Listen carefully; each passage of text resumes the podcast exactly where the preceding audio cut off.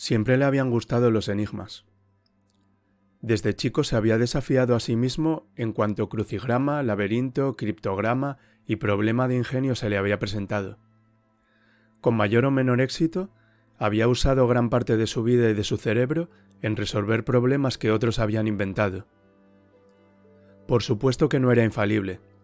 Pasaron por sus manos muchos acertijos que eran demasiado complicados para él. Frente a ellos, Jorovska había repetido una secuencia casi ritual. Los miraba un rato largo y definía de un vistazo, como experto que era, si este problema pertenecía o no al grupo de los insolubles. Si su mirada confirmaba que lo era, Jorovska tomaba aire y de todas maneras se abocaba a su resolución. Comenzaba entonces la etapa de la frustración. Aparecían las preguntas imposibles, los caminos cerrados, los símbolos intrincados, las palabras desconocidas, los planteos imprevisibles.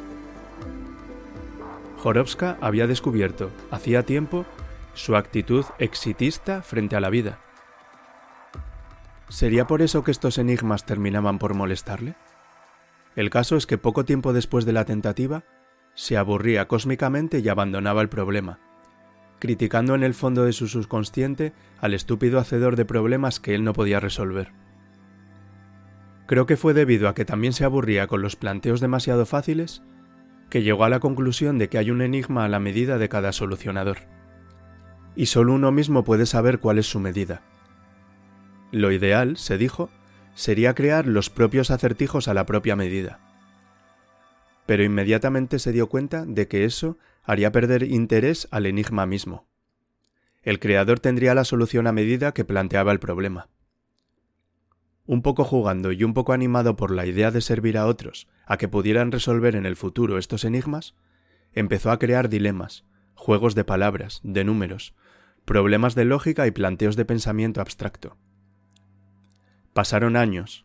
Todos sus acertijos eran compartidos con amigos, revistas especializadas y algunas últimas páginas de diarios locales.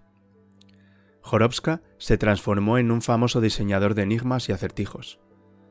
Pero su gran obra fue, sin lugar a dudas, la construcción del laberinto.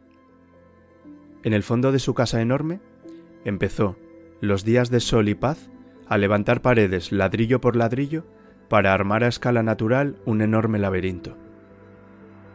Todos sus trabajos podían editarse, imprimirse y distribuirse, todos, menos ese. El laberinto no se publicaba ni se trasladaba. El laberinto solo crecía y crecía en el fondo de la casa. Jorovska lo complicaba más y más. Casi sin darse cuenta, el intrincado acertijo tenía cada vez más caminos sin salida.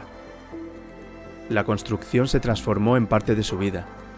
No había un día en el que Jorovska no agregara algún ladrillo, tapiara una salida o prolongara una curva para hacer más difícil su recorrido. Alrededor de 20 años después, el fondo del terreno ya no alcanzaba para seguir construyendo y entonces el laberinto empezó, casi naturalmente, a incluirse en su propia casa. Para ir del dormitorio al baño, había que dar ocho pasos al frente, girar a la izquierda, dar seis pasos, luego a la derecha, bajar tres escalones, caminar cinco pasos, doblar otra vez a la derecha, saltar un obstáculo y abrir una puerta. Para ir a la terraza había que inclinar el cuerpo sobre la pared izquierda, rodar unos metros y subir por una escalera de soga hasta el piso alto. Así, poco a poco, su casa se fue transformando en un gran laberinto de tamaño natural. Al principio, esto lo llenó de satisfacción. Era divertido transitar esos pasillos que le conducían también a él, a veces a rutas sin salida, ya que era imposible recordar todos los caminos en la memoria. Era un laberinto a medida, a su medida.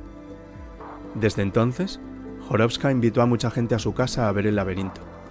Pero aún los más interesados terminaban, como él con otros acertijos, defraudados, desbordados y aburridos.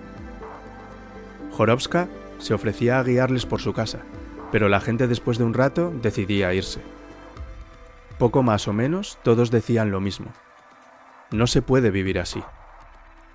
Finalmente, Jorovska no aguantó su eterna soledad y se mudó a una casa sin laberintos donde pudo recibir a la gente sin problemas. Sin embargo, cada vez que conocía a alguien que le parecía lúcido, lo llevaba a su verdadero lugar. Pero Jorovska nunca encontró a nadie que quisiera vivir con él en ese lugar.